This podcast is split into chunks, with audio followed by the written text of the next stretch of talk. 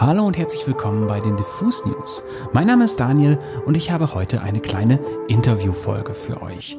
Und zwar habe ich vor einigen Wochen mit Kili von Block Party gezoomt und mit ihm über das neue, sehr düstere Album seiner Band gesprochen.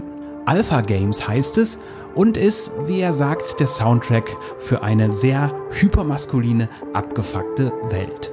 Und wenn man das so hört, muss man ja sagen, nach einem Blick in die Nachrichten, das passt ja leider sehr gut in unsere Zeit. Gerade deshalb gefällt es mir persönlich aber sehr gut. Ich mag es, wenn Blockparty düster klingen und ich mag es, wenn Blockparty wütend sind. Denn das hat meiner Meinung nach von Anfang an diese Band so ein bisschen ausgemacht. Und wenn Kili mit dieser Band nochmal zurückkehrt, dann kann man eigentlich sicher sein, sie haben irgendwas zu sagen. Darum geht es in unserem Gespräch, das ich natürlich auf Englisch geführt habe, aber wir erfahren auch ein bisschen etwas darüber, wie es so ist, einerseits ein Indie-Held zu sein und andererseits auch immer wieder in der Clubszene unterwegs zu sein. Und ja, ich fand, es war ein sehr deepes, sehr interessantes Gespräch mit einem Menschen, den ich schon seit Jahren wirklich sehr, sehr spannend finde und der mir schon einige sehr schöne Lieder für meine Sammlung geschenkt hat. Also jetzt, viel Spaß bei dem Interview und entschuldigt bitte, dass in der letzten Minute so ein paar Störgeräusche drin sind. Ich weiß nicht ganz, was er da mit seinem Mikro gemacht hat, aber das scheppert mal ganz kurz am Ende. Also nicht erschrecken.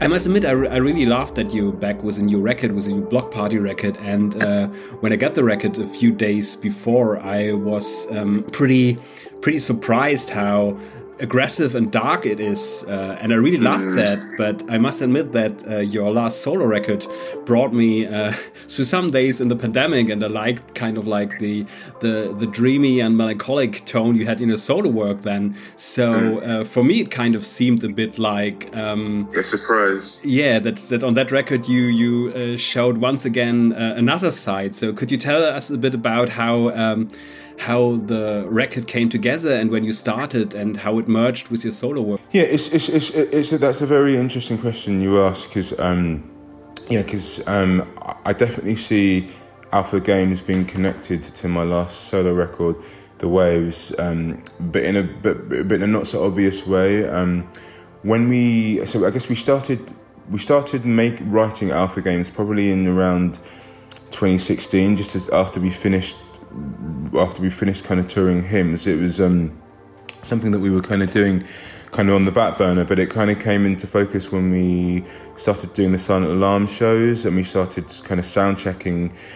We kind of over the course of that year, we we, we wrote the record, um, um, and we were ready to record it at the end of 2019. But then obviously the pandemic happened, and we could you know we couldn't do anything. We had to sit on our hands and um, you know, I'm. It, it, was obviously a very difficult time for lots of people. It was it was a slightly frustrating time for us because we felt we were good to go. We were very happy with where we were with the songs and the energy. And I kind of had this fear that if we were going to sit on this music indefinitely, you know, if, if, it was, if we were going to sit on our hands and not work on it, I'd probably start wanting to deconstruct it. I'd start wanting to like change aspects of it just because I don't know. I guess that's probably the way that, that I work. So, so I knew that I, I couldn't do that because we were so happy with, with how it was feeling. So that was partially part of the reason why I made the waves, my solo record in that lockdown year, was that you know it just gave me something to do f- for myself, and it meant that I left Alpha Games alone, and I and I, I didn't try to change. You know, I didn't try to rework it. It was kind of you know, they were to me two very different sides of the same coin or the same time, the same experience. Yeah, they're, they're always, they will always be connected in my mind. Yeah, that explains a lot. And I must admit that, especially a song like The One Who Held You Up, I had some songs in the pandemic that I could listen to to kind of like calm down when I read too much news and thought uh, too much about it. And, um, I had it in my release radar one day, this song, uh, the one who had you up, and that was kind of like one of those songs who really kind of uh, helped me in that moment. So thank you for that again. well, thank you. It's so amazing to hear that, you know, because making that record, making the waves was a very therapeutic process for me. So it's very humbling to hear that it has had that effect on on on, on someone else. You know, that the, the music's helped calm them down because that was, you know, that was that was what it felt like making it for me. And especially right now with uh, with alpha games, it has a strange effect as well. I mean, as music journalists, we always kind of overthink things in a way. Mm. And especially right now, um, having a record called Alpha Games and looking at the news mm. and looking at the news for the last years, where uh, especially kind of like crazy alpha male dudes kind of like do the politic, and you always think, what the fuck? What's their problem? Um, how do you look at uh, at the topics of the record uh, and the title uh, right now? And what were your thoughts to to choose this very strong title for the record in the first place? Sure. Okay, so the title for the record, Alpha Games, it kind of came from a conversation that I had with a good friend of mine, my best friend. Um, he works in, a, I guess, a corporate environment. Um, not in kind of um, yeah, he works in yeah, and I guess in a more corporate environment. And he was telling me a, about a problem that he was having with one of his, I guess his kind of colleagues slash superior, and um, how he, they were basically in, in, involved in this kind of tussle for supremacy, I guess, or, or, kind of, you know, he, he, his his boss was always kind of letting him know that he was his superior, and um, I guess he, he, he used the term alpha games t- to describe that that kind of going backwards and forwards with someone, that kind of conflict uh, about domination and submission and and, and yeah, I just I'd never heard that, that term before, but it just seemed to really, really, in my mind, encapsulate what I had been seeing on a kind of I guess geopolitical scale for the last four years. You know, it's been a, you know, it's been a very personally. I find it's been a very these last four years have been a very bleak time. Um, you know, I guess obviously start. You know, obviously starting with you know Trump coming into power and. Then I guess throughout the UK, the kind of whole Brexit saga and and, and you know and, then and the government that we have now in the UK and and, and um, you know, and I guess clearly what's happening with Russia and and and Ukraine, but this sense of kind of strong man, like a strong man way of doing things that that, that there will be, you know, that I'm going to be the victor and you're going to be the loser. It just seemed to be, it just seemed to permeate everything. It just, it feels like we've been living in this very kind of, you know, gross, hyper masculine time. Um, and I guess I wanted, you know, so I guess subconsciously that fed into what the songs felt like to me. You know, there, there were you know lots of songs about rivalries and people fucking each other over to get ahead. You know, people kind of dehumanizing other people to get ahead. Um, that's kind of what the record feels like to me. It feels like, yeah, I don't, yeah, it, it, it feels like you know, it, it, feel, it feels quite bleak, but I feel like this time right now is quite bleak, you know. Totally, yeah. And that's what I liked about this music because it's um, and that leads me to my next question how it feels for you, because um, as I said before, the record is very, very um, dynamic, and I love how you kind of like how melodic it is, but how how massive the drums sometimes are. And it reminded me of the of the first time I saw your band playing live years ago on the other stage at Glastonbury Festival in the mud, and was kind of like um, positively shocked by this aggression and uh, especially with these bleak topics it kind of um, yeah helped me in a way to it, it, seemed for me a way to, to to cope with this dark thoughts and and uh, people doing uh, bad things to each other how's it feeling for you when you write those pretty dark songs and and are digging into these dark topics and bring them together with music? Is this kind of like a therapy or catharsis, or how does it feel for you to to listen to these statement songs right now? You know, it, it, it's been it's been it's been an interesting three years because, as I said, it, you know, we, it feels like we've been making this record for like three years, and we were ready to record it at the end of 2019, um, but then we had to wait even further, and I think I found that quite hard because you know, because the songs weren't finished, but they were still kind of living in my imagination, and I was still seeing the world in some respects through the perspectives in some of the songs. So it's kind of you know, I, I feel like it definitely made me colder. It, this record has, you know, I don't know if it's this record or just this time generally, but yeah, I think, I think, I think this is a colder, this is a colder experience, but, but you know, I, I, I, think to, I think at the same time to, to, to like turn away from it and to like you know, put, put my fingers in my ears and be like, yeah, yeah, yeah, and sing songs about love and everything being great. That that wouldn't really be right, you know. Not for this time, you know. I, I you know, I respect. Um, you know, I mean, I, I mean, I, well, I don't, I don't respect. I, I understand why some artists in times like this choose to like offer um, you know, choose to offer like a different way of um, viewing um, and choose to offer a different perspective as an as a sense of escapism. But you but but you but you're never gonna solve anything by you know you're never gonna solve anything by not living in the real world.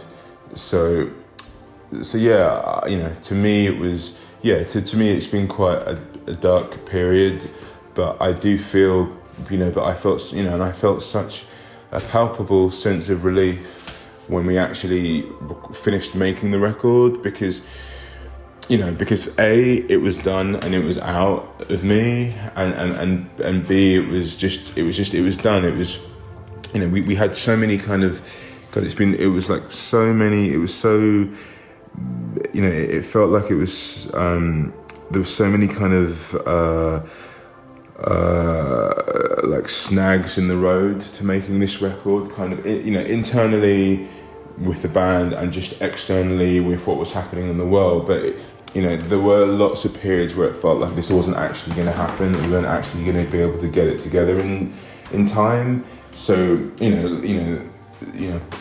So I was just glad that we actually got it down and we and we got it recorded and it's done and it's going to exist um, yeah, the, the, the, that's kind of my, that's kind of what I think about that. You know, I'm just, I'm, I'm just, I'm, I'm, just happy the record's done and, it, and it's going to come out, so I don't, I don't have to think about it anymore and I guess it's pretty weird right now, especially when uh, I mean I can't wait to to see you guys playing live again and see some of yeah. those songs played live. And uh, for you sitting on these songs for so many years, it must be hmm. really really weird. So I really kind of looking forward to that moment when uh, when I can see them live on stage.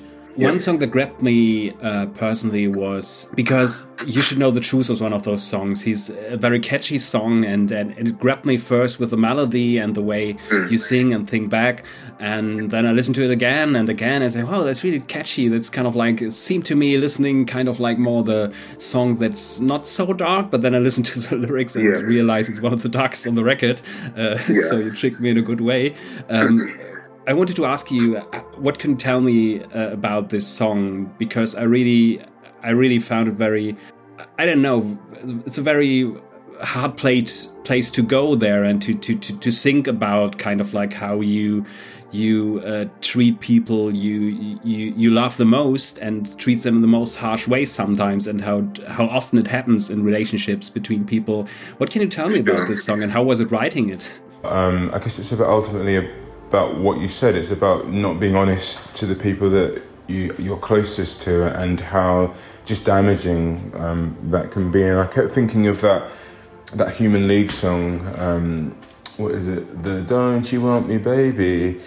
Uh, j- j- just the, the, this idea of kind of you know at the end of a at, at the end of a long journey that you've gone with some that you've been with someone you know, like at, at, the end of the kind of relationship that you've had with someone, turning, you know, turning, turning to them and telling them that you weren't honest about some things from the start. I just thought that was kind of the ultimate kind of betrayal, and to me, it's weird because you know the song is so light and so and kind of upbeat sounding, but it's but it's it's to me it's it's the, to me it's one of the kind of um, it's the hardest sentiments to sing really. Um, so so yeah, it's it, it, it's a real kind of it's it's a real kind of contradiction. It, it's light and it's dark at the same time. One thing, looking at your career and following it through the years, it's uh, it's really interesting how um, when you first started, it was kind of like um, a very special band and a very special indie movement, and and later mm. on you you went into uh, other parts of music. You went into mm. DJing, in electronic influences. You you mm. you've seen a lot of the club life and the club scene, and the scene where I would say compared to the indie scene that always has been may, way more diverse, open, queer uh, than than the white male indie scene it has been for quite yeah. quite a lot of time. How is it for you, kind of like switching between this, these two worlds, and how is it coming back with a Bloc Party record in this world again, or don't you see it as two worlds?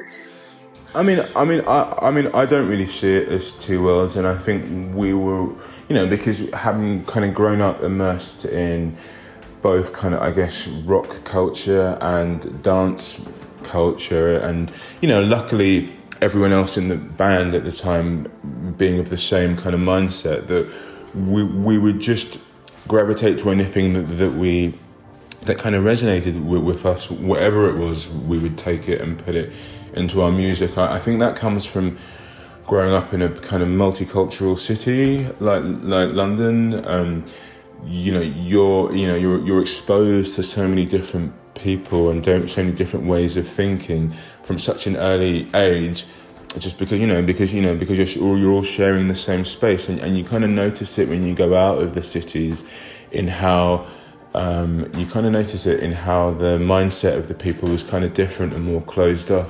But that's only because they're not really interacting with people with people from other places and it's sad um, but you know but that's that wasn't my experience you know. You know so yeah so I guess so from from from an early age, you know, I've always been kind of open to the idea of what is happening, you know, on the periphery or in places that you're not supposed to look. And and, and I think it's and I, and to be honest, I think it's served us well because it's kept the whole thing interesting for us and you know i think that's that's probably the most important thing really that that you're committing that you know that you're being authentic and it's and you're making music that really touches your soul because if it, if it doesn't then it's not going to touch anybody else's. And and how was it for you as a band? Because um, i must admit especially kind of like the time when bloc party came up is connected to a lot of bands and there are quite a few bands where i would say i don't need any new record from them these days because they they did kind of like the same record three times in a row, for example. And yeah. Bloc Party was never one of those bands. Um, and I always got the feeling when you came back with a new record um, that you still have some had something to say. Uh, and even if kind of like the, uh, the, the band is a bit different than when it started out, but uh, you have yeah. this history and this name. Um, is there a kind of like before you start recording an album, kind of like a discussion or a, a process of thinking to say, do we have something to say and how does it have to sound when we come back with that name? No, no. I mean, the, there. I mean, the, there hasn't been historically. Uh, it, it's always been a. Uh, it's always been a kind of intuitive type thing that you know we're all kind of feeling something and you know and and you know and and and it's a collaboration at the same time as well that you know everybody has a different perspective and they'll bring that different perspective to what it is that we're all doing and and that's the beauty of it you know is that you're not always going to agree or, or, or, get on but you understand that everyone's perspective makes the whole thing better. So um, yeah so yeah i mean the the, the, the, the, there's never really been discussions. It's just you just go with how you're feeling at the time and you know, luckily we, we, we, we've all tended to be quite restless and we've all tended to want to explore more things. Um, so, yeah, so yeah, I, I, don't think we've really ever sat down and said this. Um, but, you know, but I do think actually with Alpha Games, there was kind of, uh, I think with Alpha Games, it was the first time we probably spoke just about the recording process and kind of what we wanted to focus on. Um, because I was kind of because you know because it was a new working relationship um, with you know not between Russell and I, but certainly with Justin and Louise because it was the first time we'd made a record with them. I was kind of conscious that we all needed to be on the same page, or we all needed to like, you know, we all, we all needed to know that we could bring what we wanted to the table. And I think, you know, you know, I think the best way best way to do that is to have a conversation. So um, we did at the start of the process, just to make sure that we were all, all on the same page, and I'm glad I'm glad I'm glad that we did. Okay then. Then I s- stop the recording now, and I would say thanks a lot, Kele. Greetings to the rest of the band, and good luck with the record. Uh, you have our support. Tschüss. Ja, schon sweet, wie er da noch einmal Shoes sagt. Tschüss sollte es vermutlich heißen. Ja, das war unser Interview mit Block Party über das neue Album Alpha Games, das soeben erschienen ist. Ich hoffe, es hat euch gefallen und wenn ihr generell Diffus News supporten wollt, dann abonniert uns doch gerne. Das war's von mir. Ich bin Daniel und werde es auch bleiben und ich sage Tschö.